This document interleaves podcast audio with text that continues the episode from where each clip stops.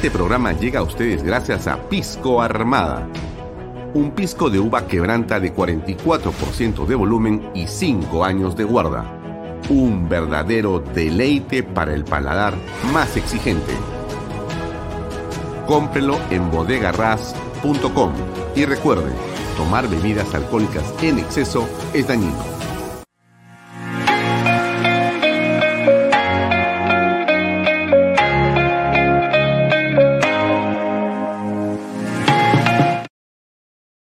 Coldwell Banker Realty Bienes Raíces. Para invertir o vender bienes raíces en Miami, Florida, Coldwell Banker. Coldwell Banker, la número uno hace 23 años en Estados Unidos y la número uno en Florida con más de 12 billones en ventas. Comuníquese con Jimena Prele al WhatsApp 001-305-904-0631. Coldwell Banker Realty, bienes raíces. Delop.pe Somos especialistas en transporte de carga regular. Transporte de concentrados de mineral. También transportamos material y residuos peligrosos. Y diseño y construcción en todo el Perú ubíquenos en nuestra web de lob.pe. ¿Qué tal amigos? ¿Cómo están? Muy buenas tardes. Mi nombre es Alfonso Bahía Herrera. Bienvenidos a una nueva edición de Bahía Talks por Canal B, el canal del Bicentenario. Como todos los días, estamos aquí de lunes a viernes de seis y media, son seis y treinta y seis, hasta las ocho de la noche. Hoy día, después de este programa, usted puede ver Enfoque de Negocios con Jorge León Benavides. Em, bien, nos puedes seguir en mis redes sociales, en las redes sociales de Canal B, en las redes sociales del diario Expreso. También eh, estamos a partir de ahora con una alianza con El Reporte, eh, un boletín diario sobre opinión política que llega todos los días a ustedes vía WhatsApp. Le recomiendo suscribirse. Usted puede hacerlo desde la página de Canal B. Hay varios enlaces puestos en el homepage de Canal B. Usted puede eh, suscribirse a este boletín que estoy seguro va a ser de su interés. Hay muchas opiniones diarias sobre la coyuntura política e internacional, de manera que usted puede tener un punto de referencia en relación a lo que está pasando aquí y fuera del Perú. Em, también eh, ellos emiten un boletín matinal un telegrama matinal y uno nocturno. El matinal siempre está puesto, siempre está colocado en nuestros contenidos durante las mañanas y en las tardes. Usted va a encontrar ahí, solamente lo ha visto, si usted sigue los bloques estelares de Canal E, va a encontrar ese boletín de tres minutos, ¿correcto? Y en los próximos días tendremos aquí como entrevistado al eh, director de El Reporte y, por cierto, a varios de los que colaboran con esa publicación. La idea nuestra, por cierto, está en ampliar nuestra eh, red de comunicaciones, de contactos y de difusión.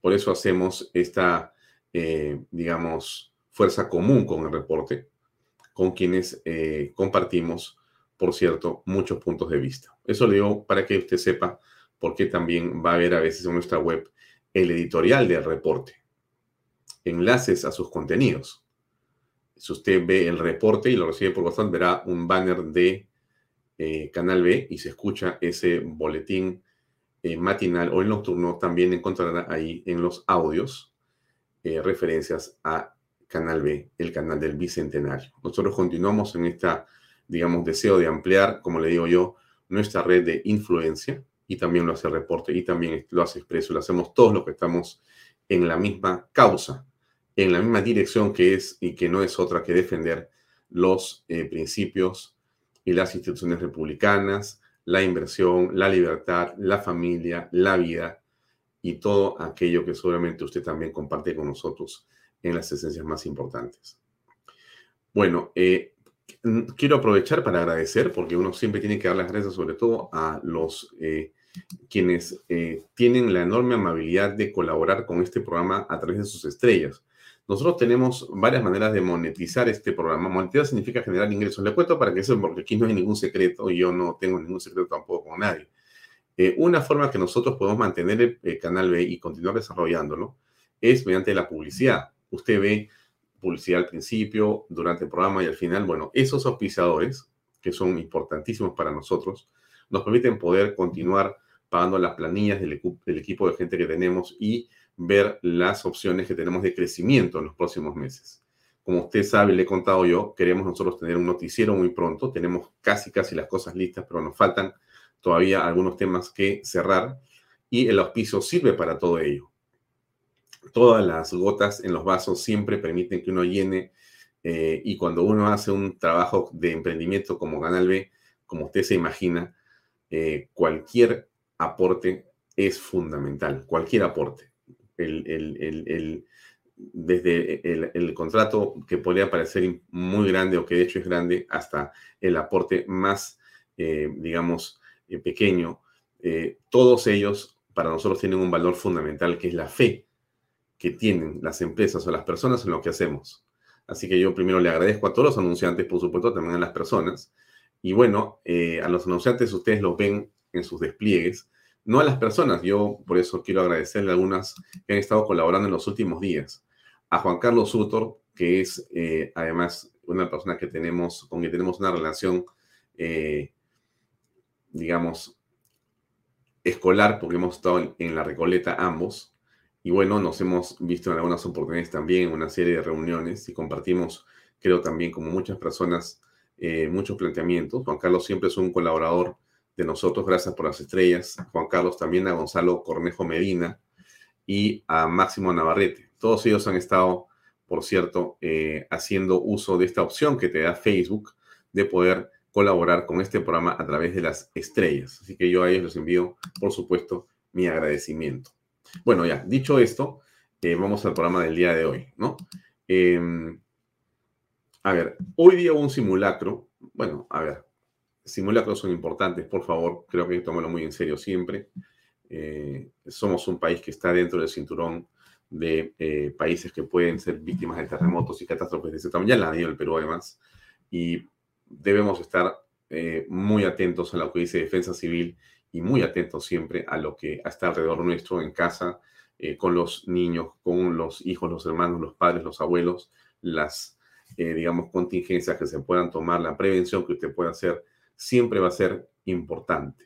Siempre va a ser importante. Usted la va a valorar el día que ocurra algo, Dios no quiera, ¿no? Pero siempre hay que estar preparados. Entonces, hoy día hubo un simulacro y bueno, le pongo este video porque hay que también sonreír un poco, ¿no?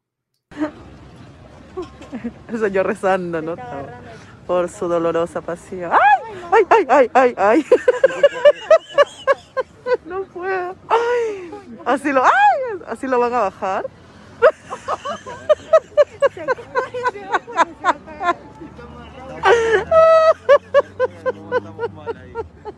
No puedo. Estas cosas no van a pasar que en el uchi.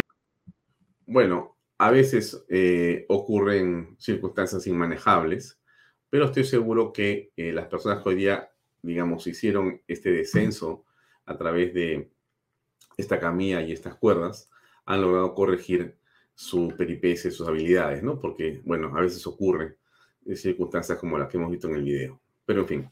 Ahora, un tema que quiero eh, resaltar y, tocar aquí un segundo tiene que ver otra vez con la minería. Eh, creo que usted sabe perfectamente la importancia de la minería. Mm, no sabría exactamente por dónde comenzar con el tema de la minería, porque es como hablar eh, no sé, del oxígeno, ¿no? O del agua, ¿no? O de los alimentos. Porque la minería, como la agricultura, son actividades económicas que tienen una profunda eh, relevancia e impacto en la vida, no solamente en la economía, en la vida de nuestro país. Y le digo que es como el agua y el oxígeno porque sin agricultura y sin minería no somos un país como que todos reconocemos que es el Perú. Y eso tenemos que comprenderlo en lo que significa esta actividad. ¿Y por qué le digo esto? Porque históricamente siempre ha habido sobre la minería un sesgo tremendo de un grupo ideologizado. Em, ahora hay otro tipo de demandas, pero siempre es contra la minería y encima, en los últimos tiempos, solo y exclusivamente contra la minería formal, que es la que permite generar todos los ingresos que hacen que haya dinero para hacer cualquier cosa. Todo lo que el Perú hace, lo hace porque tiene ingresos, más cuando hay precios altos. Igual cuando no hay precios altos, lo que se necesita es que la minería continúe desarrollándose. Como ustedes saben, en el Perú tenemos hoy casi 54 mil millones de dólares de proyectos mineros paralizados. Si eso se pusiera en valor, el impacto en, en la economía, el impacto en el trabajo sería gigantesco. Yo creo que inconmensurable. Ni siquiera los amigos mineros saben o pueden determinar lo que implicaría eso. Por supuesto, nunca falta el economista que te dice, no, esto es tanto el PBI, pero es mucho más importante que lo que son los números. Eh, el ánimo, la, la, autoestima nacional, ¿cómo se beneficiaría si pudiéramos echar a andar todos los proyectos mineros que hay en el país detenidos?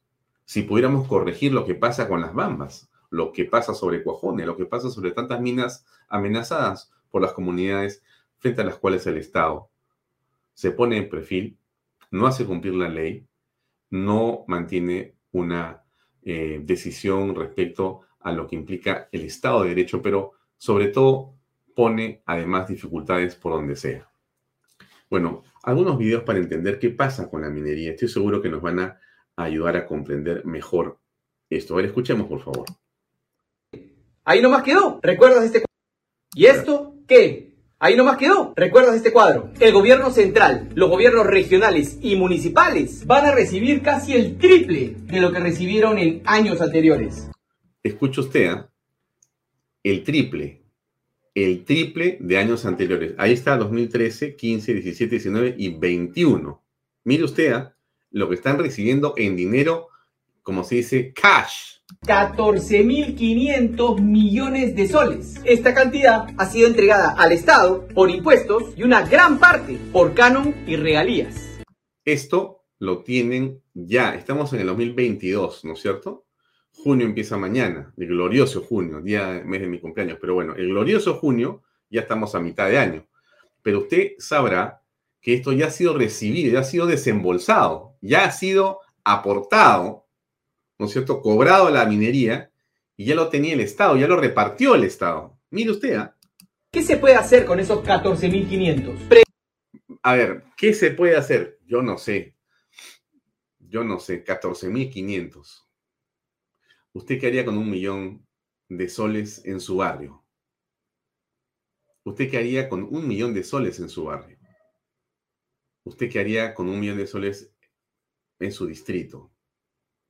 Piense usted un segundo.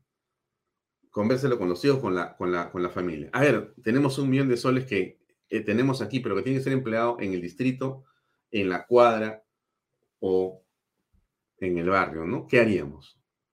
Una posta médica, hablaremos el colegio de la zona, mejoraríamos los parques, las pistas, veríamos agua potable, pero no es un millón, son 14.500 millones de soles en un año ¿ah? que le van a repartir. Es impresionante, ¿eh? Pregúntate, ¿qué le falta a tu región? ¿Qué es lo que realmente necesita tu localidad, tu comunidad? Soy Marco Loremola y con la data de la minería formal hemos calculado cuánto costaría construir ese colegio, esa posta que tu región tanto necesita. ¿Qué se podría hacer con ese dinero? Hay unos puestos de salud nivel 1-2, incluyendo construcción, equipamiento y médicos. Se podrían construir 4.700. Colegios que se necesitan tanto, incluyendo construcción y equipamiento, 6.500. Es tanta la cantidad que se podrían construir más de 2.500 kilómetros de carretera, lo equivalente a la distancia de Tumbes a Tacna. ¿Te das cuenta lo importante que es compartir esta información? Nuevamente te pido que pases la voz. ¡Hagamos bulla! Se tiene que conocer esto. Todos tenemos que conocer esto. Y de todos depende que se conozca. De ti también. Bueno, entonces, entonces, muy bien. ¿Por, qué digo esto, no? Eh, Ingrid eh, Jansen siempre nos este, comentas y te agradezco mucho por estar pendiente de este programa. No te conozco, pero sí te conozco virtualmente. Te agradezco por tus comentarios. Eh, ella escribe algo, eh, Ingrid, hoy día, ¿no? Nosotros lo comprendemos, lo que no lo comprenden son los del gobierno. Es un punto. Pero hay un punto, Ingrid, y a través de tu comentario me permite comenzar o conversar con todos sobre este tema, ¿no? En realidad, los peruanos tenemos que ser eh, mucho más eh, pedagogos, mucho más docentes, mucho más eh, firmes en conocer esta información para difundirla y conversarla, comenzando por la gente que nos rodea en la familia. porque lo primero que te dicen muchos es, no, pero la, la, minería contamina, la minería contamina, la minería en realidad es una industria extractiva que este, vulnera el medio ambiente, ¿no? Ese es un, un discursito que está ahí dando vueltas, ¿no? Y que a mucha gente, inclusive muchos jóvenes, ¿no? Eh, les parece cool ser antimineros, ¿no? Porque ser minero o pro minero, no, pues tú no puedes estar pues con las con los grandes capitales, ¿no? Eso, eso no es eso no es bueno, ¿no? Eso, eso no está bien, ¿no? Tienes que tener tu corazón socialista. Alguien decía, eh, es un pecado ser joven y no ser de izquierda. Tremenda barbaridad. Pero en fin, en todo caso, ¿a qué cosa me refiero con esto? Eh, y, qué, y por qué me parece importante el comentario de, Ingrid para poder conversar con ustedes? Porque eh, yo creo que tenemos que tener mucho cuidado con actividades económicas que son fundamentales. La minería es central.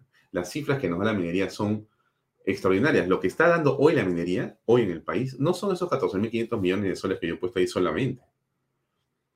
Seguro que si está por acá Carlos eh, Galvez, nos va a poder dar un montón de cifras, ¿no? Y quizá, si, Carlos tienes tiempo algún día de estos, podemos sentarnos en Vaya a conversar sobre las cifras de la minería, las más importantes. Porque a mí sí me parece que programas como Vaya necesitan hacer esto. tenemos que hacer esto. O sea que hablar de estos temas, compartirlos con ustedes, que ustedes sean parte de la cadena virtuosa de comunicación que la minería no tiene. La minería no tiene, son muy malos comunicando, pero eso no es problema de la minería. Es un problema de nosotros. Miren ustedes este otro video, miren este otro video para que, para que entiendan lo que quiero decirles. ¿ah?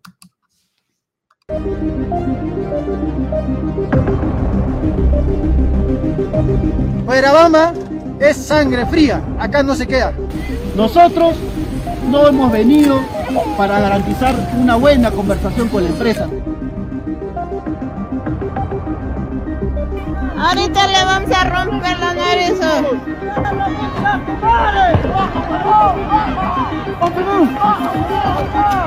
Terketa policía con el compañero Culcán, primero terketa voltumero al cuchuaño lampa. Eran siete, todos me estaban, me agarraron las manos, me petían puñetes en todo el cuerpo, en el seno, en otro, y había uno que decía, te cagaste con, dijo, bueno, te cagaste con tu madre, te vamos a violar, te vamos a matar y después te vamos a quemar. Y haya empresas locales también que están, que posiblemente pueden ser quemados. ¿Por qué? Se pronunciaron en contra de nosotros. Pero mismo va a cerrar estas puertas y ojalá empresarios hospedajeros, restauranteros, ahora pues chúpanse eso.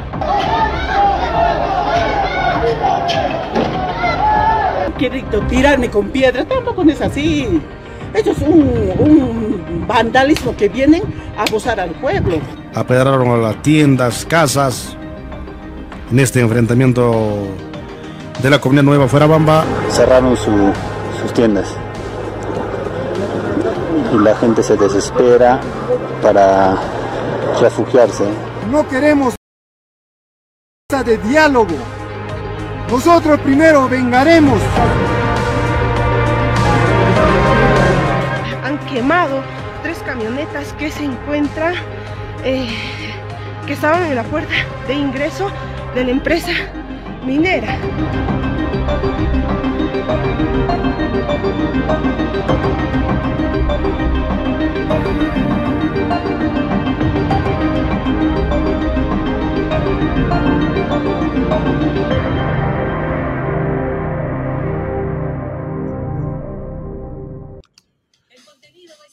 Esto era lo que yo les quería eh, comentar.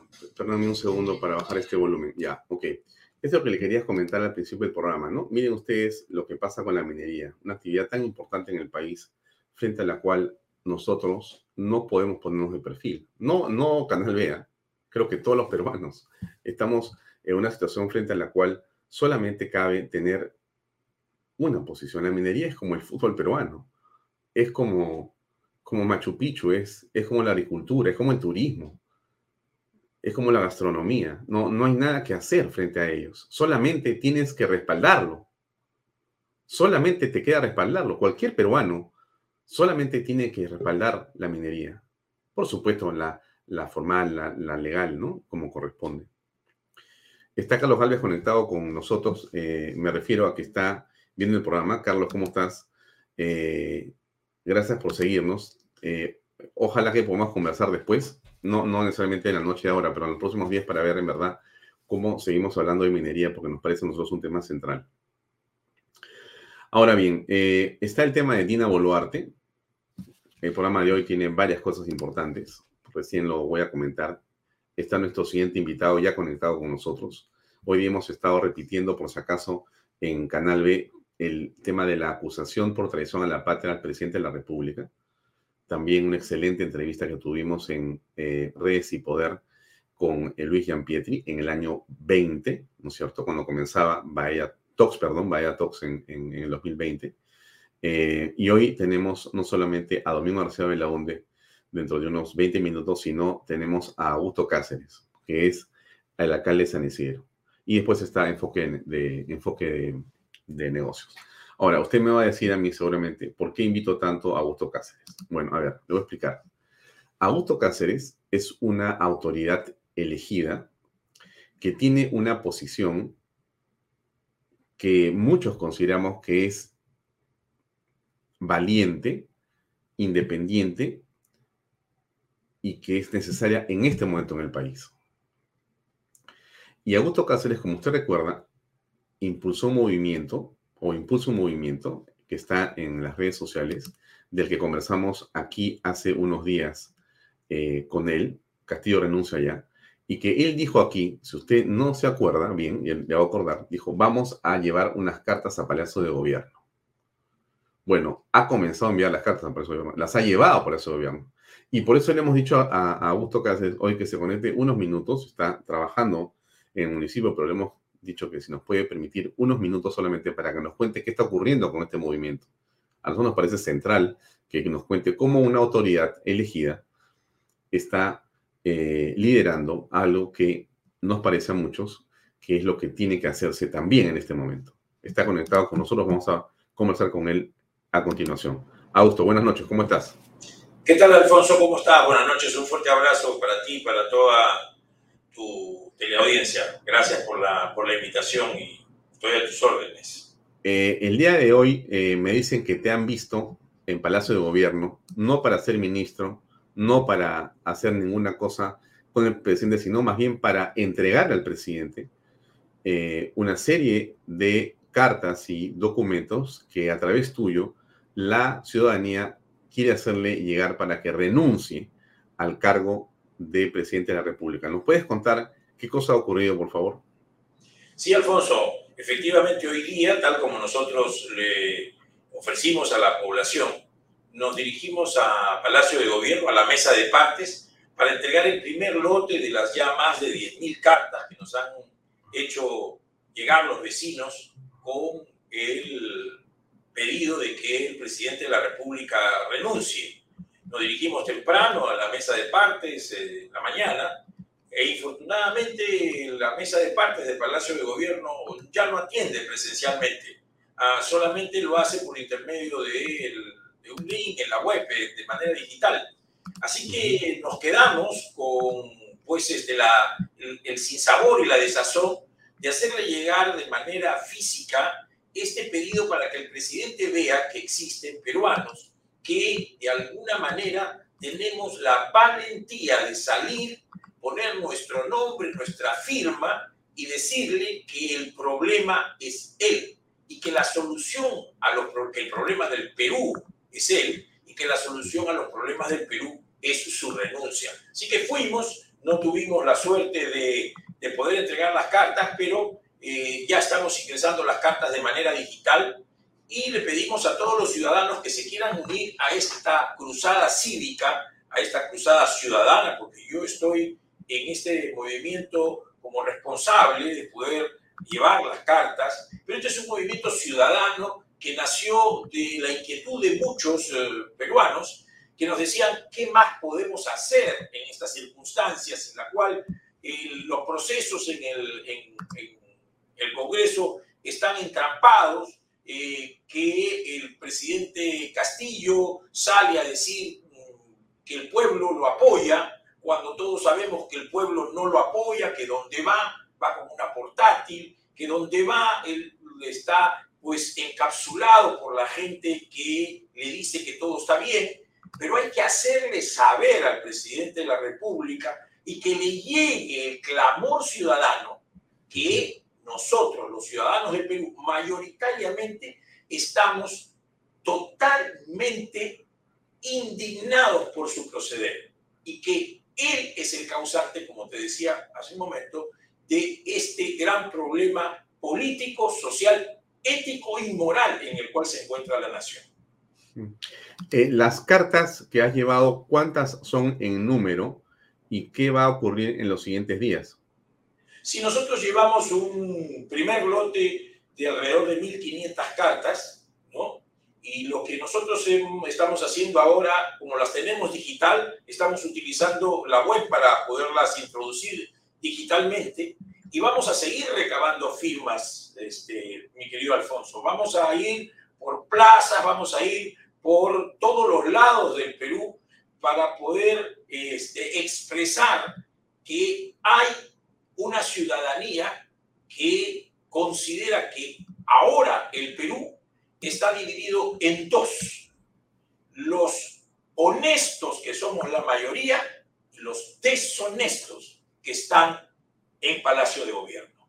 Y que deberíamos de ser los honestos, aquellos que hacemos nuestro trabajo día a día, que salimos a ganarnos el pan de cada día con el sudor de nuestra frente, los que queremos que, por ejemplo, no tengamos un ministro de Agricultura que ha estado encarcelado y que ha omitido a adrede poner eso en su currículum para engañarnos.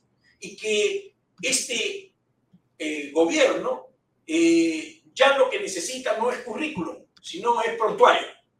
Eh, empezamos primero con el ministro Maraví, que tenía un atestado, después fuimos avanzando con ministros que estaban pues este, acusados, pero ahora ya tenemos ministros proletariados, estamos avanzando. Este es un, un, proceso de descomposición en el cual el Perú no puede permitirse. Por eso es que tenemos que ser parte de una gran este, fuerza ciudadana que salgamos a protestar, por supuesto. El camino está en las calles, el camino está en las plazas, el camino está en nuestra protesta, pero también está en decirle, no solamente salimos a protestar, sino que aquí está nuestra firma, está nuestro nombre, señor presidente, con todo respeto, le exigimos que renuncie por el bien del Perú. Eh, Augusto, lo que veo es que hay muchas personas que están conectadas con nosotros en este momento y que nos preguntan cómo hacen para poder eh, sumarse a la causa que estás eh, impulsando. Sí, lo único que tienen que hacer es entrar a nuestra página web que es www.castillo renuncia ya e inmediatamente le va a salir ahí en la página para que ellos puedan leer la carta. Está la carta este, que pueden descargar físicamente para poderla firmar y entre, este, volverla este, a poner en la web, o pueden poner su nombre con su este, número de DNI y nosotros hacemos que esta carta digital llegue, se sume a las, a las cartas que estamos haciendo físicamente. Así que es un trabajo de recolección por ambos, ambos procesos, pero solamente tienen que entrar a nuestra web y poder sumarse a este movimiento que queremos sea un movimiento multitudinario en todo el país. Muy bien. Eh, en los próximos días, eh, Castillo Renuncia ya va a convertirse en un movimiento, va a estar presente en la marcha del 4 de junio. Eh, ¿Cómo va a, digamos, discurrir esta iniciativa tuya? Este movimiento ciudadano va a estar presente en la marcha que se ha convocado para el día 4 de junio, precisamente para explicarle a los ciudadanos y que vayan a la marcha y que puedan firmar nuestras las cartas, así que vamos a estar presentes en esa marcha como en otras que se vayan programando, como en otros eh, este, plantones, como en otras vigilias, ¿no? que se vayan programando para poder hacerle conocer al presidente nuestra sólida posición de honestidad frente a la deshonestidad que él representa. Infortunadamente, Alfonso, esto es un infortunio para el Perú. Lo que está sucediendo es una cosa desgraciada para el Perú. No, no, no somos merecedores de lo que está sucediendo. El Perú necesita encontrar el camino al, al, gran cambio que se necesita en el Perú. El Perú, por supuesto, que necesita grandes y poderosos cambios para poder alcanzar el progreso y el desarrollo para todos los peruanos. Pero este camino tiene que ir por una, por una senda que es inexorable para todos, que tiene que ser la honestidad. Eso, eso tiene que ser un mandato para quienes pretendan ser eh, líderes o pretendan ser eh, representantes del Perú de aquí en adelante. Sí. Eh, una última pregunta, Augusto. Em, ¿Qué mensaje le darías a la ciudadanía que no sabe realmente si ir o no a la marcha porque es un día determinado en que no se trabaja y entonces dice, no va a caer Castillo, ¿para qué voy a marchar? No, yo creo que está muy bien, gracias Alfonso. Mira, yo creo que es importante que manifestemos nuestra indignación por un lado, nuestro malestar por otro lado, y que podamos expresar, no solamente manifestar, sino expresarnos y encontrar en otras personas que van a estar en la marcha, en otras personas ese mismo sentimiento, como lo hicimos en la marcha del 5 de abril. En esa marcha del 5 de abril, que fue multitudinaria, que fue una marcha de protesta porque el señor presidente nos encerró eh, domiciliariamente, cosa que nosotros rechazamos. En esa, en esa marcha, en esa gran manifestación, nosotros pudimos decirle al, al presidente de la República que no íbamos a acatar esa orden absolutamente inconstitucional y que deberían de haber responsables por ese, por ese tema que todavía falta tocar. Pero entonces esta marcha que se viene es de la misma manera. Nosotros tenemos que decirle al presidente este cuatro que él ha perdido legitimidad y autoridad moral para gobernar porque ya está encausado en una investigación penal con grandes indicios de que él es pues parte importante o quizás el cabecilla de una organización criminal, como dice el fiscal, que está pues haciendo tráfico de influencias agravado junto con colusión agravada, todo relacionado con la corrupción.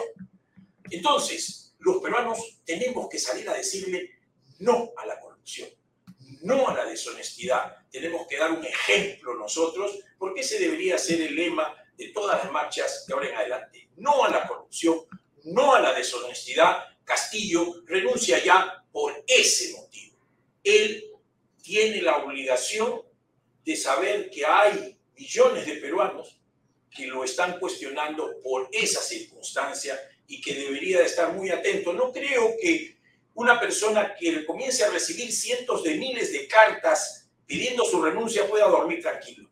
Yo no creo que el señor presidente de la República cuando se acueste pueda descansar sabiendo que la mayoría del el pueblo peruano le dice que renuncie. Y entonces, estas manifestaciones multitudinarias que tienen que ser, también le tienen que hacer saber, porque se van a firmar y se las van a pasar, así él diga que no las ve, si las ve, y él se va a dar cuenta que poco a poco, nuevamente el Perú está despertando y tiene que despertar de este letargo. Necesitamos un cambio fundamental en la manera de gobernar nuestra patria y este cambio tiene que ir por el principio, el cambio del presidente que está cuestionado por la corrupción. Muchas gracias, eh, Augusto. Eh, Juan Carlos Sutor apunta ahí la página web a la que has hecho referencia, castillorenunciaya.com. Desde ese lugar eh, las personas pueden saber cuántas cartas se han recibido ya y también pueden hacer llegar la carta correspondiente para que se contabilice y llegue a Palacio de Gobierno. Es un gesto importante, pero la política, como todos sabemos, está hecha de gestos y esto es por eso lo relevante. Gracias, Augusto. Muy, muy buenas Gracias, noches. Alfonso. Un fuerte abrazo. Buenas noches también. Gracias. Muy, muy amable. Bien, amigos, era el alcalde de San Isidro, tuvo la cortesía de estar con nosotros unos momentos. Hoy estuvo él en Palacio de Gobierno, como ha comentado, entregando estas cartas numerosas. Va a continuar haciéndolo. Y bueno, es parte de eh, lo que consideramos es una indignación popular que en buena hora también llega a las autoridades. Él es una autoridad electa que haciendo uso de su derecho, como tenemos todos los peruanos, a poder expresar su opinión política, está eh, construyendo este, eh, digamos, colectivo, eh, Castillo renuncia ya, para hacer o canalizar la indignación y la protesta de la ciudadanía. Bien, continuemos con el programa. Debe estar ya por conectarse Domingo García Belaunde para que conversemos en torno a los temas constitucionales que son, por cierto, de una enorme relevancia también. Pero esta nota es eh, una que no quería dejar de comentarles. Dina Boluarte admite que siendo ministra firmó como representante del club departamental. Bueno, Diana Seminario lo estuvo comentando hace unos minutos en el sentido de que en realidad eh, eh, ella se siente segura, me refiero a Dina Boluarte, nada le puede pasar, pero yo quisiera más bien leerle un poquitito de eh, este editorial de El Reporte, ¿no? Porque quiero leerle unos párrafos del reporte. El reporte del día de hoy eh, escribe en su editorial el título Se busca titular para el MIRIS, ¿no es cierto? Que es el Ministerio de Inclusión Social, donde la señora Dina Boluarte es eh, dueña y señora desde el 28 de julio del año pasado hasta hoy. Eh, 10 meses de gestión, eh, yo creo, sinceramente, sin ningún brillo, sin ninguna luz, básicamente en un eh, este, copamiento de las fuerzas que le corresponden eh, a ella en su afán político de seguramente suceder al presidente Pedro Castillo. Un afán constitucional, pero no deja de ser un afán más que una posibilidad. Y un afán que creemos nosotros aquí ha sido alimentado por eh, una, digamos, eh, playa de, de caviares que siempre están a la pesca del poder para poder justamente vivir, ¿no es cierto? Como unas sanguijuelas. Y ahí está una serie de personajes, son persona- personajillos alrededor de la señora Boluarte o defendiéndola hasta esto último que ha ocurrido. Porque también es cierto que algunos de esos personajes que estamos conversando ya le han, como se dice, soltado las manos, ¿no es cierto? A estas alturas han dicho, bueno, ya ese no es nuestro problema, que te vaya bien. Entonces déjenme leer algunos extractos del editorial del día de hoy de El Reporte, ¿no? Dice así, no era, no era tan difícil. Dina Boluarte ha aceptado esta mañana su pesada infracción mientras era ministra de Desarrollo e Inclusión Social, firmó documentos como presidenta del Club Apurímac y como vicepresidenta de la Asociación de Clubes Departamentales. Este caso se suma al de posible nepotismo.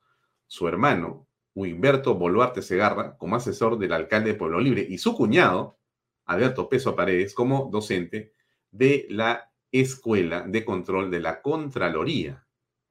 Sobre este último caso, la congresista Norma Yarro espera que se traduzca en la inhabilitación de Boluarte por 10 años del ejercicio público. ¿Para qué al caer Castillo asuma quién? Pregunta el editorial de El Reporte. Y bueno, entonces no, no eh, sigo leyendo, quizá usted deba leerlo, puede verlo en la página eh, web de canal.p, ahí está el editorial, y ahí puede también usted enlazarse, por si acaso, a suscribirse en el reporte. Pero, ¿a qué iba con esto, no? Efectivamente, ¿qué dijo Dina Boluarte? Acá hay un videito pequeño, déjeme colocarlo para que usted tenga el contexto completo de las declaraciones de la vicepresidenta, o la todavía vicepresidenta. y las dos denuncias constitucionales. Eh, yo salí del Perú la semana pasada para representar al Perú en, esta, en este Foro Mundial de Economía allá en Davos y me enteré allá de esta situación que la Contraloría había enviado un informe de 60 páginas al Congreso con algunas recomendaciones. Sin embargo, el día que yo salía para Davos me notificó la Contraloría con una carta cuya carta tenía un anexo de tres hojas. Y en estas tres hojas no concluía en ninguna recomendación ni en absolutamente nada. Para mí fue eh, sorpresivo y además quiero decir ingrata la actitud de la Contraloría que no me ha notificado con las 60 hojas de ese informe 005 y solamente me alcanzó la carta 003 con sus anexos de tres hojitas también 003. Eso eh, para, para poder un poquito decir que me deja en indefensión, porque en la carta que me envía, en la Contraloría no, no me dice que está enviando al Congreso con recomendaciones de una denuncia constitucional en mi contra. Yo creo que la primera persona que debería haberse enterado sobre las conclusiones de la Contraloría era yo, porque en todo caso se me estaba afectando en mi derecho de defensa y el debido proceso es, se notifica a la persona con todos los actuados que el proceso de investigación haya llevado a cabo en la Contraloría. Segundo, lo del alcalde Muñoz. Documentos firmados a nombre del Club Departamental Apurímac, que ha solicitado licencias y que ha aprovechado incluso eventos, eventos oficiales como ministro vicepresidenta para hablar con él sobre esos temas. Mire, yo no recuerdo haberme encontrado en ningún acto oficial con el alcalde. Bien, esa era la eh, señora ministra de Inclusión Social y vicepresidenta de la República, la, creo que es doctora, o no sé si es doctora. Bueno, en todo caso, sí señora es. Entonces, la señora Dina Boluarte, ¿no? Que estaba argumentando de su manera cómo se enteró, cómo piensa, en fin, hoy ya reconoció claramente que ha firmado todos los papeles, como decía el editorial del reporte. La pregunta es, ¿esto tiene un impacto? Esto, en realidad, eh, al ser una confesión de parte, hay un relevo de prueba y por lo tanto debe actuar el derecho constitucional y marcar una infracción de esa naturaleza para que la señora quede finalmente fuera del ministerio, pero también fuera de la presidencia de la República. Bueno, esas son las preguntas que queremos hacerle al distinguido constitucionalista Domingo García Belaunde, que ya lo veo conectado y vamos a darle las buenas noches. Estimado Domingo, ¿cómo estás? Buenas noches, Alfonso, a tus órdenes. Qué gusto de verte de nuevo. El gusto es mío, no te imaginas cuánto, porque siempre es un gusto conversar contigo. Y esta noche vamos a sacarte el jugo de frente. Entonces entro por otro lado, no por Dina. Entro ya, por otro ya, lado. por Dina también, ¿no? No, no, pero es- es- vamos por partes. Yo quiero comenzar. Bueno, a ver, si quieres, vamos por Dina y después subimos al presidente. ¿Ya? De acuerdo. Entonces, la señora Dina Boluarte o los que la acompañan a la, a la señora Boluarte, algunos eh, constitucionalistas, entre comillas, han dicho que de ninguna manera, que en todo caso lo más que podría pasar sería que sea, digamos, separada del Ministerio de Inclusión Social, pero que el cargo de vicepresidenta de modo alguno está vinculado a este tema. Entonces, ella debe realmente mantenerse ahí. ¿Cuál, dado que tú conoces ya los temas en relación a lo que dijo la Contraloría y lo que ha pasado, cuál es tu opinión con respecto a esto? Bueno, eh, yo tengo la impresión, por lo que veo a esta señora, quien no conozco, por supuesto, y que eh, parto de la buena fe que ella tiene, es que no conocía el asunto. Lamentablemente, eh, la cultura constitucional es muy rala en este país. Y yo te voy a contar lo que me dijo una política hace muchos años, no voy a decir su nombre, hija de otro político, que cuando vio que su hija se metía en la política, le dijo lo siguiente, por lo menos lee la constitución dos veces, como diciendo, para algo te va a servir. Claro, no es que de ahí uno salga constitucionalista como, como si yo pues saliera médico leyendo una prescripción médica, ese es absurdo, pero por lo menos tiene unas nociones, el 126 es muy claro. Entonces, ¿qué es lo que veo yo? No es un delito, evidentemente, porque yo, yo entiendo que no está tipificado, pero es una infracción porque ha cometido algo que la Constitución no permite.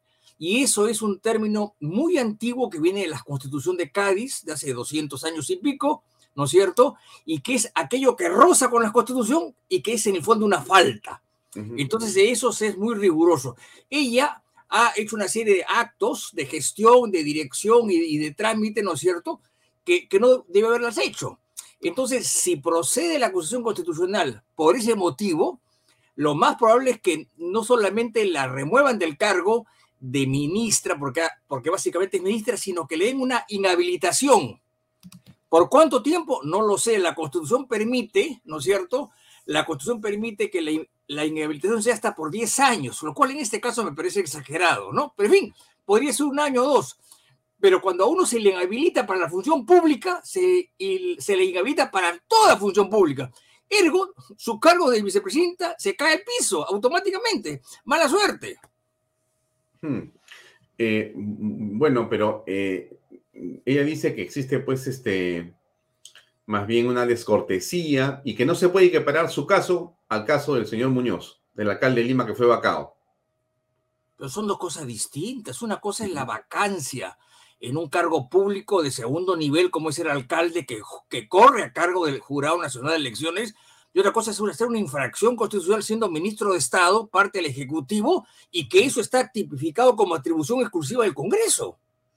Así de simple, son dos cosas distintas. Yo, esta señora Pero debería... ha firmado, ella dice que ha firmado unos papeles en realidad este, de una institución sin fines de lucro, irrelevantes. O sea que lo que pasó es que en registros públicos se demoraron en actualizar la salida de ella, la, entrada de la otra. O sea, es un asunto burocrático en medio del COVID. Pues. ¿Cómo la van a sacar por eso? Esa es la derecha, la derecha, la derecha, la derecha. bueno, lamentablemente es así, ¿no? O sea, ella debió ser muy consciente que cuando uno llega al sector público se, se, tiene que despojar de todo. Y hay varias maneras de despojarlo, vendiendo, regalando o pidiendo licencia, que es una manera también, no es muy estricta, pero indudablemente si uno no ha hecho nada desde que llegó al cargo, no tiene por qué ser acusado. Y además, este, no nos olvidemos que la Constitución habla no solamente de empresas, ese, ese es el lenguaje de la Constitución, empresa quiere decir algo lucrativo, sino de asociaciones y la asociación es no lucrativa. Un fútbol es asociación, por ejemplo, no, no es lucrativo, evidentemente, ¿no? Eh, que un club departamental es asociación. Mala suerte, pues. Y dime una cosa, el nepotismo que también menciona la Contraloría y al cual se ha hecho referencia en la posición de la señora Nar, de la Yarro, perdón, eh, ¿te parece que también es un asunto que tiene sus ribetes importantes a considerar? no lo he visto con toda, con toda calma, honestamente, no conozco ese caso, pero no está, ese artículo no habla del nepotismo, ¿ah? no habla del nepotismo, sino se habla de la relación directa con intereses privados, eh, eh, digamos, o públicos, o simplemente este, lucrativos o no lucrativos. el 126 está circunscrito a eso. Ya lo nepotismo es otra cosa, podría ser delito, cosa que no lo sé honestamente. No, me refiero a que si en el caso de la ministra de Estado y como tal, esa relación eh, de nepotismo podría ser una causal para dejar el ministerio. Sí, seguramente sí. Sí. Seguramente sí. Pero no es, eso no es estrictamente constitucional, ¿ah? eso no está en la Constitución. Lo, lo grave de la Constitución es que hay una acusación cuando simplemente no se es impoluto en el cargo. O sea, cuando uno es mm. ministro, es solamente ministro y o congresista, pero nada más. Eso está tajantemente establecido. O sea, si yo soy ahora presidente del, Rotario, mala suerte, pues. Así de simple, mala suerte. Mm. Ahora, eh, ¿y cuántos votos se necesita para el procedimiento en el Congreso de la República con respecto a Ina Boluarte? Entiendo que son 66 porque no se cuenta la comisión permanente. Esto es distinto a la vacancia que se requiere 87, ¿no? Pero si son 66, son relativamente fáciles de cubrir, ¿no? No, no, eh, hay, un, hay un paquete de, hay un paquete de, digamos, de, de 44 congresistas, eh, eh, digamos, pegados al presidente, pero yo no sé cómo van a reaccionar, ¿no? O sea, estas son cosas en las cuales la gente yo, yo, entendería, Domingo, porque es lo que he leído, eh, que algunos congresistas que supuestamente están con el gobierno, en relación a Dina Boluarte, dicen, lo lamento, pero dedo abajo, ¿no? O sea, terminó el asunto. Mira, el problema es de que eh, el señor Castillo, pues, es una, es una especie de mosaico de intereses y nadie sabe, pues, qué pasa adentro. Creo que ni él, ¿no? Entonces, Mm. había una cierta, mm, se escuchaba un rum rum en el sentido de que la señora Boluarte estaría, pues, eh, presta, ¿no es cierto?, a, a pres- a dar su servicio al país si éste lo necesitaba. No lo sé si sea cierto. pues. Entonces, claro, para cierta gente mejor es eliminarla. Ahora, el único problema que yo veo es que al eliminar a la señora Boluarte eh, vamos a pasar lo mismo que con que teóricamente que con Vizcarra y no y, sí con Vizcarra prácticamente o sea no van a haber vicepresidentes con lo cual el presidente no puede salir ni siquiera a, a, digamos a, a, a Quito a un día me explico no no podría Pero eh, yo te pregunto ahí, si el presidente eh, no tiene vicepresidenta, puede nombrar a la presidenta del Congreso, presidente del Congreso, o puede, o puede nombrar este, al presidente del Poder Judicial, o puede No, nombrar no, no, a un- al presidente del. Consejo de Ministros para que lo reemplace. No, eso es imposible. Eso es imposible. Simplemente si se queda solo, se peló, como se dice en lenguaje eh, criollo. No se peló, tendrá que, est- que estar en el país. Bueno, recordemos que Valentín Paniagua estuvo ocho o nueve meses solo también. Y no salió ni en la esquina. Y Ahora, es Vizcarra también. complicado, ¿no? Y Vizcarra, Y Vizcarra también. también, evidentemente, pero lo de Vizcarra era muy frágil, mientras que lo de Paniagua estaba hecho con un fin de ser una transferencia que efectivamente se realizó bien a los ocho o nueve meses, ¿no? Pero siempre, eh, las veces que no hemos tenido vicepresidente, hemos tenido problemas. Por ejemplo, cuando Sánchez Cerro es asesinado el año 33, no había vicepresidentes. No había. Entonces, el Congreso Constituyente de aquella época eligió al, al general Benavides como presidente y se acabó. Pero eso fue pues, una cosa rarísima, anómala, criticable, pero el problema es que estábamos en guerra con, con Colombia y había que hacer algo, pero no, no estaba previsto eso. Entonces hemos previsto dos vicepresidentes, pero hace tiempo que estamos viendo que aún así las, vicepresidencias son, eh, digamos, rotativas o movibles, ¿no? Que es una cosa que nos llama la atención. Bien, ahora quisiera pasar eh, al segundo tema que tiene que ver con lo siguiente, con, eh, digamos, eh, la, la defensa del presidente Pedro Castillo. Su, eh, digamos, grupo de abogados califican eh, una violación a la Carta Magna, el inicio de una investigación por parte del fiscal de la Nación por, por tres delitos que ya, que ya sabemos, ¿no? Eh, bueno, eso dice la defensa, esto es inconcebible, ¿no? Técnicamente, penalmente, ellos dicen esto no puede ser, ¿no? Políticamente el presidente dice, soy, digamos, parte de una conspiración, ¿no? Me están queriendo atacar, o sea, van contra mí, ¿no es cierto? Muy bien, entonces, eh, ese es un asunto importante, ¿no? En el derecho constitucional. ¿Es así o no es así? Pero antes que me respondas, por favor, un segundo, una breve pausa comercial, unos segundos y regresamos con tu comentario, estimado Domingo. Ya, ok. Invierta en terrenos en Paracas con los portales, ubicados a solo 25 minutos del aeropuerto de Pisco y ahora a muy poco tiempo de Lima por la nueva autopista. Por eso los terrenos aquí se revalorizan rápidamente. Regístrese y aproveche las ofertas online. PBM Plus, proteínas, vitaminas y minerales y ahora también con HMB, recuerde, vainilla y chocolate. No olvide que el ejercicio favorece su sistema inmune y que una buena alimentación es su mejor defensa. Compre PBM en boticas y farmacias a nivel nacional. Para más información, visite la web pbmplus.p y sígalos en Facebook y en Instagram.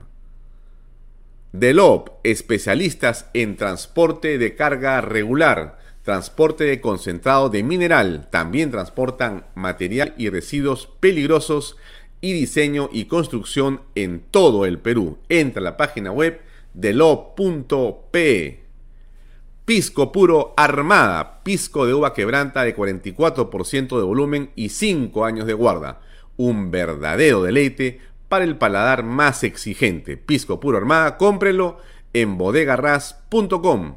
Y no se olvide que tomar bebidas alcohólicas en exceso es dañino. Bien, estimado eh, Domingo, entonces estamos con el presidente de la República, a quien se le ha abierto una investigación por parte del fiscal de la Nación, investigación, no acusación, investigación, y se le, eh, bueno, eh, señala como el cabecilla de una organización criminal que opera desde el Palacio de Gobierno, con ministros de Estado, con exsecretarios de la presidencia, con familiares, con empresarios, etcétera, pero que él conoce, él permite y él se beneficia. Muchos dicen, no, esto es una afrenta. En realidad, el presidente está siendo atacado por sus rivales políticos. Tú, desde el punto de vista constitucional, ¿cómo ves lo que ha hecho el Ministerio Público? Bueno, eh, en primer lugar, eh, para decir algo previo, eh, en primer lugar, este, el señor Castillo, puesto el día, se victimiza, dice que el pueblo lo ama, que lo detestan. Y los abogados hacen su trabajo. Yo no tengo por qué criticar a los abogados, a veces que se bien, ojalá que le, que le funcione nomás. Mira, el problema es el siguiente: el presidente de la República, históricamente, no de ahora, está blindado frente a todo tipo de acusación. Así de simple. Pero hay ciertos resquicios para casos importantes. ¿Qué sucede, por ejemplo, si una noche el, el presidente de la República sale en un carro, está en un estado etílico espeluznante y mata a cinco personas? No se le puede acusar. ¿Qué se hace en esos casos? Se le vaca. En el caso este concreto, el presidente no puede ser acusado, que es la norma que está en el 99, ¿no? Acusación constitucional a todos presidentes, ministros, congresistas, etc. Sin embargo, se crea una excepción en el 117 que dice, solo puede ser acusado por esto, nada más que por esto. O sea, estamos hablando de traición a la patria, este, no regresar al país, impedir elecciones. Son cuatro cosas muy puntuales que sé que es muy difícil que se cumplan, honestamente. Pero eso no impide investigar. ¿Qué cosa es la investigación? En términos generales, para no hablar de la preliminar y la preparatoria, es acumular pruebas para cuando se venga el presidente hábil, eh, se le puede enjuiciar. ¿Cuál es el problema? Una cosa es acusar y otra cosa es investigar. Continuamente hay gente que es investigar. Yo en lo personal he sido investigado dos veces hace muchos años por la fiscalía. Me enteré a las finales cuando archivaron el caso. ¿Cuál es el problema? Si uno no quiere que lo investiguen es porque hay algo, ¿no? Eso es muy raro. Así que eso de que ha hecho mal la fiscalía, al contrario, la que hizo mal fue la señora Ábalos, que, que enterró todo, simplemente por una complacencia inexplicable. Lo que ha hecho el fiscal de la Nación está muy bien hecho. Es lo que se debe hacer y lo que se ha hecho en muchas oportunidades.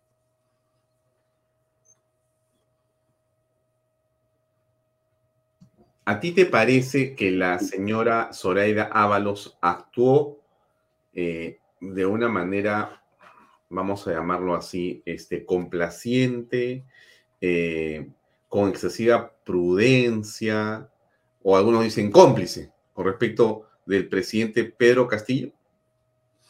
Bueno, yo no sé si es cómplice o no, pero hay una cosa que es obvia. Abrió la investigación a las 10 de la mañana, por decir, la cerró y la, suspendió a las 3 horas. Muy raro, ¿no? Mejor no lo hubiera abierto porque quedó en evidencia de que es una mujer complaciente, que no toma decisiones y que es una devota del poder. Así de simple. Fue una cosa espantosa y el actuar del actual fiscal de la nación la está en el fondo desautorizando. Así de simple. Mm, mm. ¿Por qué? Porque se puede investigar. Ahora, investigar es investigar, no es acusar, o sea, va a estar limpio hasta X tiempo que esté en la presidencia, ¿no? ¿Cuál es el problema? ¿Por qué tanto miedo? Eh, quisiera ponerte un fragmento del discurso de ayer del presidente Pedro Castillo en Loreto para, para tu comentario. Esta es eh, su defensa política con respecto al tema, por favor. Ya. Pero aunque le salga ronchas, vamos a seguir al lado del pueblo y atender al pueblo.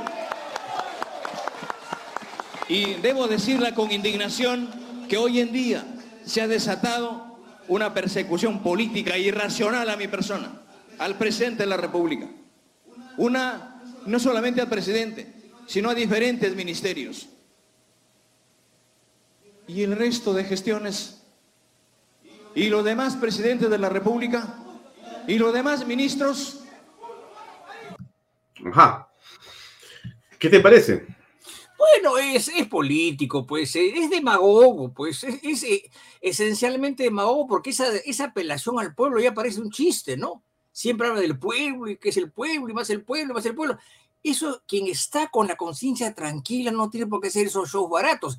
Aún más, en otro discurso que no sé si lo tengas ahí, pero en fin, lo recordamos, él pedía eliminar todas las prerrogativas de fuero de todos los funcionarios, lo cual no existe en ninguna parte, porque al, al, funcionario que está actuando se le da un cierto beneficio, se le da un beneficio procesal, no es que se le crea una impunidad ni una inmunidad, se le da un beneficio procesal y punto, nada más que eso. Entonces yo creo que está totalmente desubicado y es una, es una, es una, es una especie de, de gesto plañidero a lo cual nos tiene acostumbrados y que demuestra que está preocupado, indudablemente, ¿no? Pero debió pensarlo antes y no ahora, ¿no? Mm. Ahora, eh, ¿tú crees que esa acusación con respecto al presidente de la República y con respecto a la señora Boluarte de prosperar nos llevarían a que el presidente del Congreso entonces asuma como corresponde la presidencia de la República y que el vicepresidente de ese poder de Estado sea el presidente del Congreso. Eso sería lo constitucional y lo correcto. ¿Es así? Claro, o sea, lo que dice la Constitución, y esto viene de muy atrás, es que cuando no esté el presidente en funciones, o sea, no hay un cargo, lo reemplaza el primer, el primer vicepresidente o vicepresidenta y en su defecto el segundo o la segunda, ¿no es cierto? Eso es claro. Y claro, si no está ninguno de estos tres, de acuerdo a la Constitución, preside la presidenta o el presidente del Congreso, quien convoca elecciones de inmediato. ¿Para qué? Para presidente. Que eso, ¿En qué término es eso? ¿En qué término es eso? Eh, si tú me permites, creo que es el 114.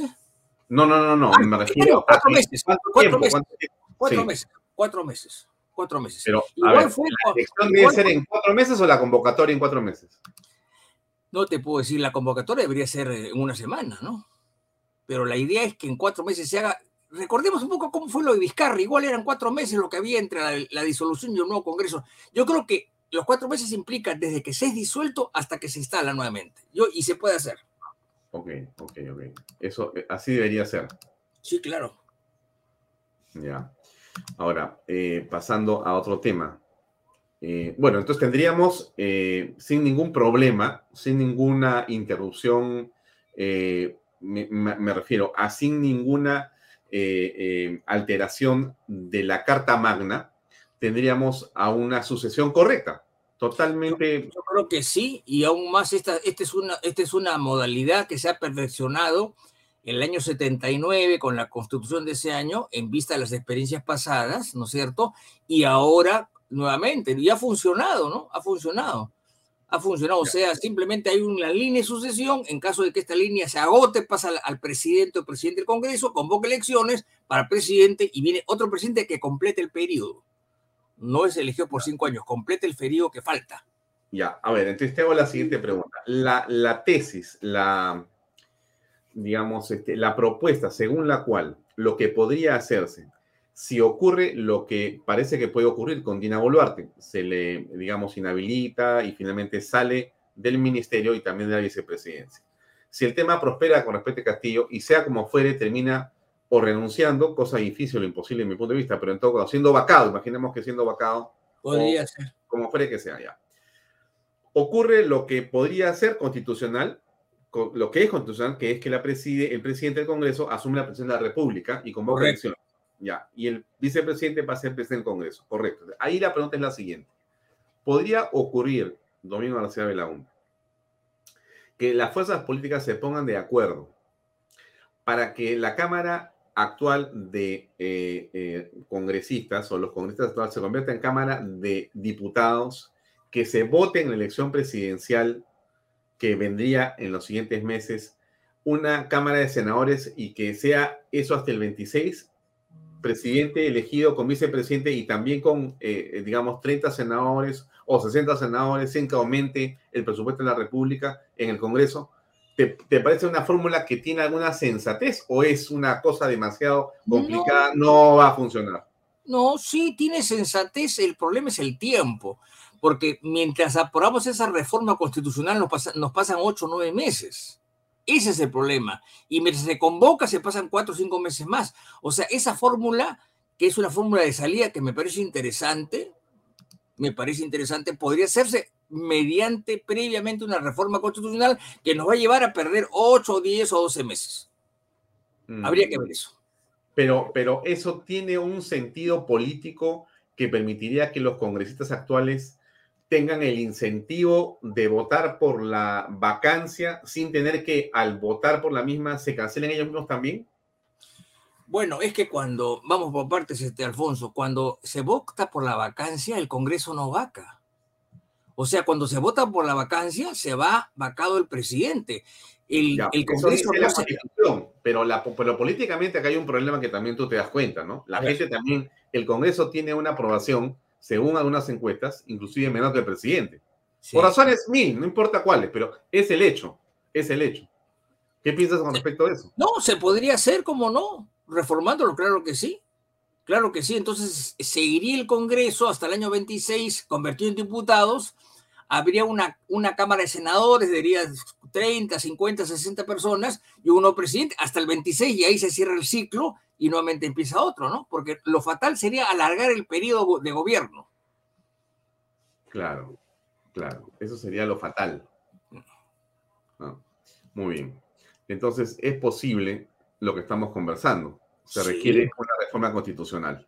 Y, y- y re- y requiere, por supuesto, este, un consenso político, ¿no? Porque la reforma constitucional se lleva a cabo en la medida en que hay un consenso político, si no, no se lleva a cabo, eso es obvio, ¿no?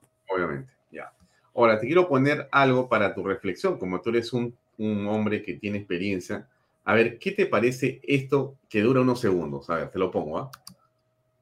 Yo soy presidente de Colombia, el primer acto, el primer día es convocar un referéndum ciudadano con una sola pregunta. ¿Quiere usted, sí o no, eh, convocar una Asamblea Nacional Constituyente en Colombia? Entre el mes de febrero y el mes de marzo debe llevarse a cabo ese referéndum para preguntarle al país, ¿quiere el pueblo venezolano constituyente? ¿Sí o no? Así fue que empezaron papá y mamá. Bueno, ¿qué, qué opinas? No sabía esto de esto de Petro. de Petro, me da mucha gracia, pero no nos olvidemos que Colombia tiene una constitución relativamente reciente del 91 que fue hecha eh, digamos, con la participación de grupos guerrilleros, ¿no es cierto? Y que fue de un gran consenso, pues es que se hizo así, es una constitución muy larga. Ahora, si quiere hacer esto Petro, yo no creo que lo pueda hacer con una, eh, con una mera boleta, tendría que ser un- una ley. No, no, no tengo presente los marcos de la constitución venezolana en este momento. No, pero- no, colombiana, colombiana, Oh, colombiana. colombiana, colombiana. ¿Pero para qué? Si es una constitución muy amplia, muy grande, muy... Y lo que quiere es, es, es- hacer una, un Pero, cuento pero, pero este, Do- Domingo, eh, en el caso de la peruana es mejor que la colombiana.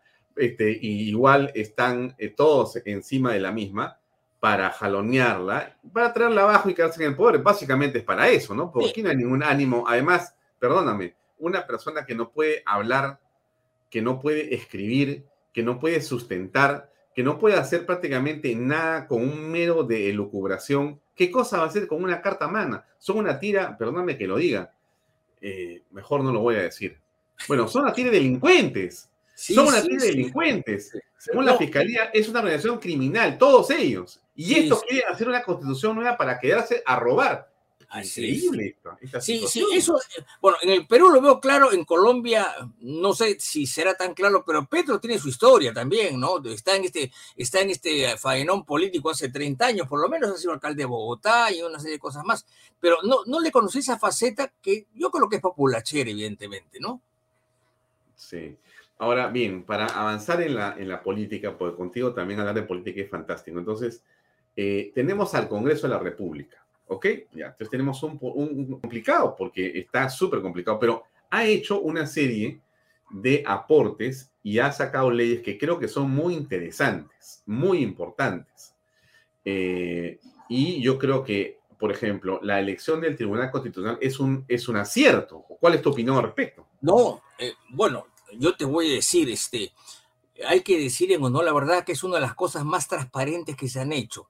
En primer lugar, era la, era la tercera vez que se intentaba nombrar a los magistrados del, Tribunal Constitucional. La primera la impidió Vizcarra mañosamente, ¿no es cierto? Mañosamente. Eh, y segundo, este, la, la- la otra la, la impidió mañosamente Sagasti, esta era la tercera vez, pero fue bien llevada. Ocho meses de trabajo, cosas públicas, se publicaban en el peruano todos los datos, hay un folletón del peruano con toda la información y al final se llegó a, a los seis. Yo hubiera preferido que sean más, pero en fin, se llegó a los seis y hubo un consenso y se eligió. Yo creo que fue estupendo eso. ¿ah? Ahí hubo una, de serie reclamos, decían que no, Pero, que pero claro, pero fíjate, se han, han ido hasta la Comisión Interamericana de Derechos Humanos. O sea, este es el colmo. Si tú no votas como ellos quieren, los caviares, Así oye, es. así, o sea, tú tienes que decirles a ellos, tráeme tu candidato y lo ponemos por 100 años. no te preocupes. para que, No, entonces ahí fue- van a decir, ¿están de acuerdo? Pero no nos olvidemos que la vez pasada hubo un El golpe de señor- Estado.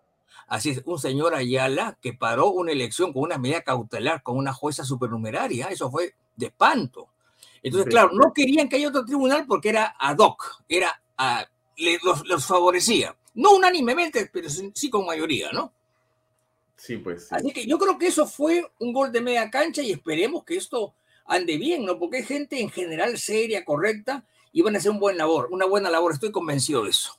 Ya, a ver, antes de pasarte a la última pregunta, me, pregun- me- te, te traslado una de César Nureña Osorio, que dice Alfonso, aprovecha y pregúntale sobre los 87 votos. ¿Se puede reducir para la vacancia? Sí, claro, porque eso está en el reglamento, no está en la constitución. Si la ¿Cuánta gente necesita ponerse de acuerdo para bajar ese número? 60 y- la mitad más uno, sí es reglamento. El reglamento es una ley del Congreso. Claro que se puede hacer, pero yo me pregunto, ¿valdría la pena hacerlo expresamente para usarlo contra Castillo? A mí no me gustaría, honestamente. Pero en fin, los políticos deciden sus cosas, pero eso se cambia en un 2 por 3 en un 2 por 3 Ya, entonces la pregunta es si se puede, lo cual me Claro. parece muy interesante desde el punto de vista de una opinión de un constitucionalista como tú. O sea, a ver, señores congresistas, pónganse las pilas, prácticamente hay que decir eso, ¿o no? prácticamente. Bueno, que hagan otras cosas, ¿no? Aún más, yo creo que se le podría vacar con 87 votos si hubiera voluntad de hacerlo. Si Vizcarra eh, fue vacado por 105 votos. Ya, entonces la respuesta es si se puede, con 66, ellos lo pueden modificar de 8 a 7, lo pueden bajar. Así es, así Simplemente que se pongan de acuerdo. Así es. ¿No es cierto? Es, o sea, no hay un inconveniente de otro tipo más que la voluntad Legal, de modificar ese reglamento. No, es un reglamento que, dicho se pasó, no existía hasta hace cuatro o cinco años y el, el Congreso lo modificó por una recomendación del Tribunal Constitucional, nada más. Pero podría ir marcha atrás porque no hay nada que lo obligue, no hay nada que lo obligue. No es el caso de los magistrados constitucionales, por ejemplo, que sí requieren 87 votos, eso está en la Constitución. Eso- Pero eso es esto otra de- es otra cosa, es otra cosa. O sea que la cosa en realidad no está tan complicada este domingo. No, en absoluto. Mm, mm, ya. Bueno, entonces yo regreso al tema político por la siguiente razón. La eh, doctora Mari Carmen Alba ha tenido ya eh, desde hace unos días un perfil que comienza a ser distinto al de el principio de la gestión, que quizá correspondía de estar más en el equilibrio, más en la prudencia, y comienza a, separarse y a distanciarte y a tomar una posición más de, digamos, oposición en realidad, ¿no? Y estas palabras de ella de las últimas minutos o horas, creo que dicen eso, pero quiero ponerlas para después comentarlas contigo, por favor. Correcto. Hay que pedir disculpas por todas las autoridades que no han venido nunca en 12 años aquí. Ningún alcalde, nadie del gabinete, ni el ejecutivo. Ojalá que después de escuchar y de exhortar desde aquí al alcalde y al Poder Ejecutivo, a los ministros del sector que ustedes les han enviado tantas solicitudes, volteen a ver al asentamiento humano Los Ficus de Pedregal. Nosotros, como saben, somos congresistas y dentro de nuestra función está la función de representación. Así que nosotros todos los pedidos que ustedes nos están alcanzando, vamos a exhortar a las autoridades, vamos a conversar con ellos para que los proyectos que ustedes tienen pendientes se hagan realidad. ¡Bravo, vecinos!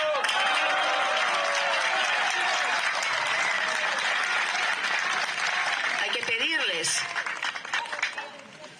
al Ejecutivo y al presidente y a los alcaldes que trabajen. Y efectivamente, entiendo el malestar de todos que los he escuchado y que me lo han dicho también cuando he visitado arriba las casitas que he visitado. El pueblo peruano no es ocioso, presidente y ministros. Acá los únicos que son ociosos es el Ejecutivo, que no hace nada por el pueblo, que cambia de ministros todos los meses, que no trabajan nada. Y que lo único que hacen es recorrer el país haciendo sesiones descentralizadas, gastando plata, que no llegan a ningún compromiso y que esa plata de millones de soles, que ya lo han dicho en la prensa y está en todos los...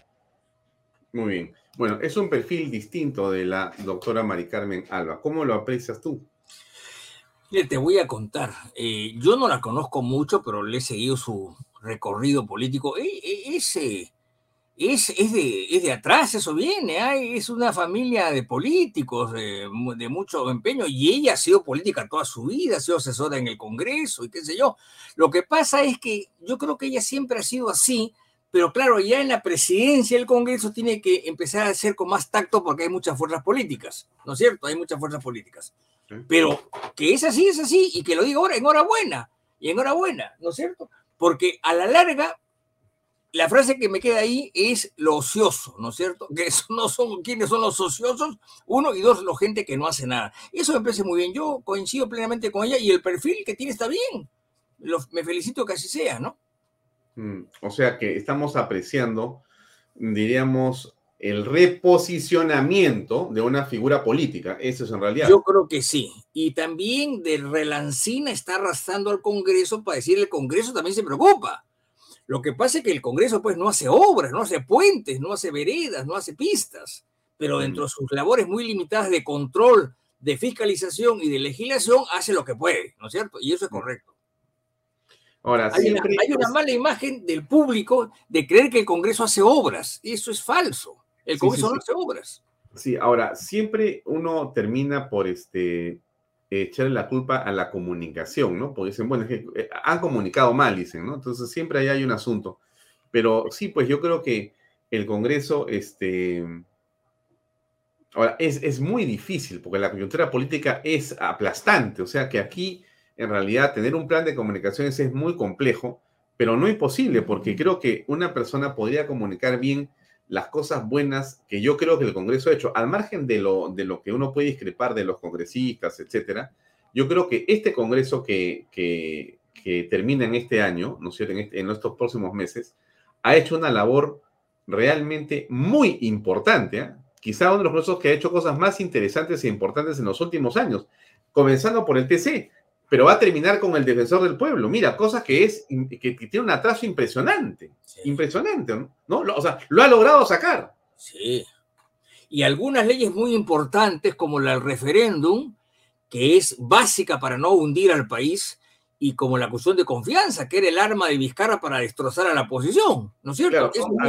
esas, dos leyes, ¿qué importancia tienen? Explícale a la, por favor. En primer lugar, porque el referéndum y su utilización está previsto en la Constitución de una manera muy acotada, no muy precisa, pero acotada.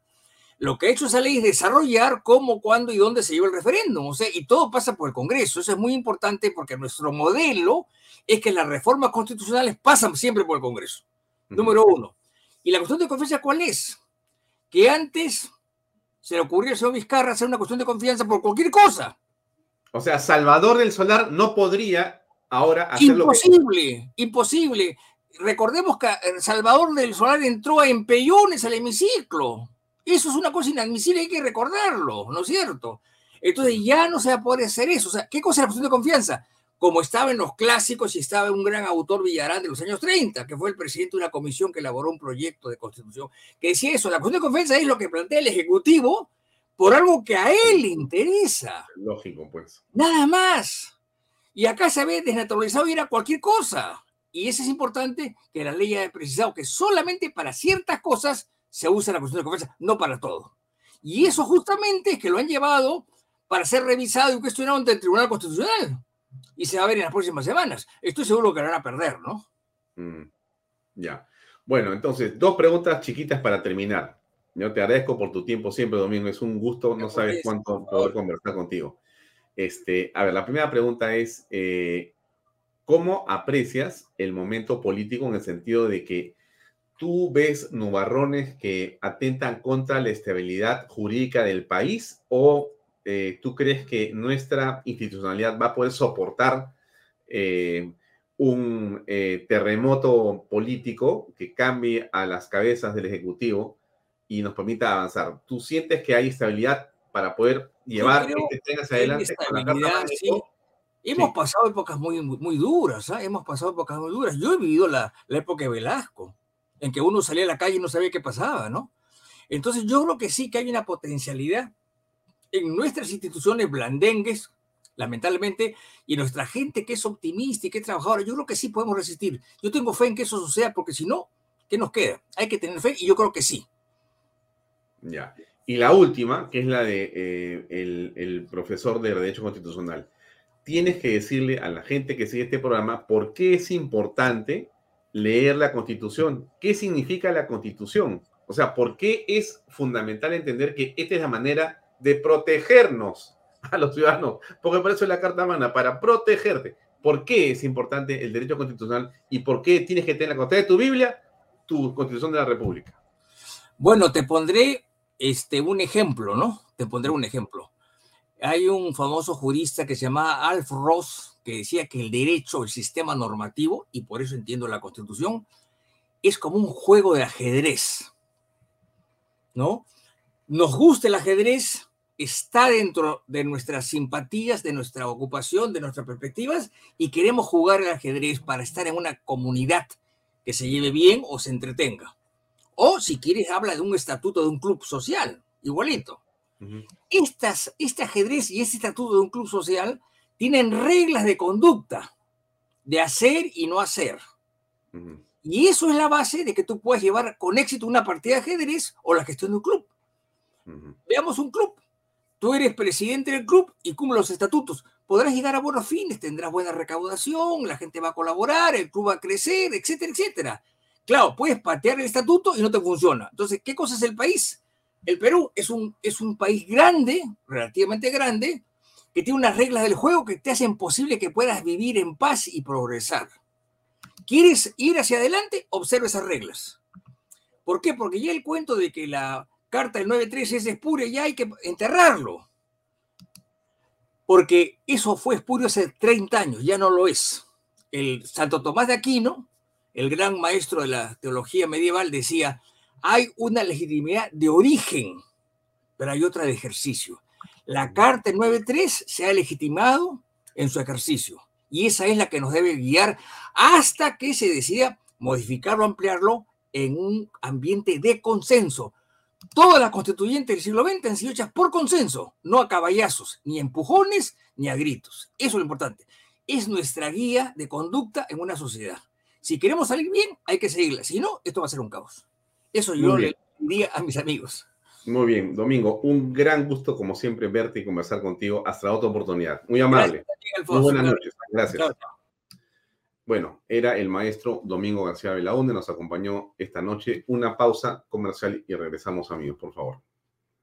Invierta en terrenos en Paracas con los portales, ubicados a solo 25 minutos del aeropuerto de Pisco y ahora a muy poco tiempo de Lima por la nueva autopista. Por eso los terrenos aquí se revalorizan rápidamente. Regístrese y aproveche las ofertas online. PBM Plus proteínas, vitaminas y minerales. Y ahora también con HMB. Recuerde, vainilla y chocolate. No olvide que el ejercicio favorece su sistema inmune y que una buena alimentación es su mejor defensa. Compre PBM en boticas y farmacias a nivel nacional. Para más información, visite la web pbmplus.p y sígalos en Facebook y en Instagram. Delop, especialistas en transporte de carga regular. transporte de concentrado de mineral. También transportan material y residuos peligrosos y diseño y construcción en todo el Perú. Entra a la página web de lo.pe. Pisco puro armada, pisco de uva quebranta de 44% de volumen y 5 años de guarda. Un verdadero deleite para el paladar más exigente. Pisco puro armada, cómprelo en bodegarras.com. Y no se olvide que tomar bebidas alcohólicas en exceso es dañino. Bueno, yo coincido con ustedes, amigos, en la excelente exposición de Domingo García Belaunte. Eh, así es Jorge Sánchez, eh, Brigitte Mac, que también nos acompaña, eh, Lucy Morales, eh, Phil Arenas, Jorge Sánchez, José Izaguirre, Juan Carlos Sutor y todos los que están comentando la conversación que hemos tenido hace un ratito con Domingo García Ha sido estupenda realmente. Mañana vamos a hablar con otro eh, hombre del derecho, el jueves con una congresista muy importante y el día viernes vamos a continuar con eh, Diego de la Torre.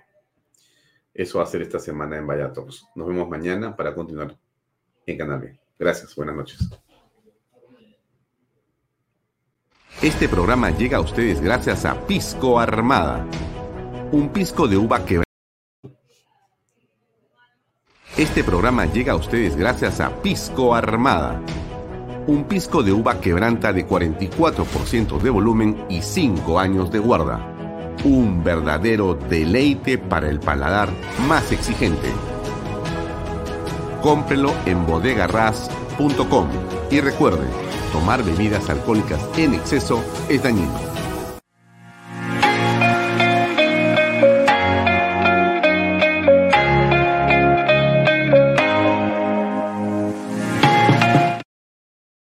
Coldwell Banker Realty Bienes Raíces. Para invertir o vender bienes raíces en Miami, Florida, Coldwell Banker. Coldwell Banker, la número uno hace 23 años en Estados Unidos y la número uno en Florida con más de 12 billones en ventas. Comuníquese con Jimena Prele al WhatsApp 001-305-904-0631. Coldwell Banker Realty, bienes raíces. Delop.pe. Somos especialistas en transporte de carga regular. Transporte de concentrados de mineral. También transportamos material y residuos peligrosos. Y diseño y construcción en todo el Perú. Ubíquenos en nuestra web delop.pe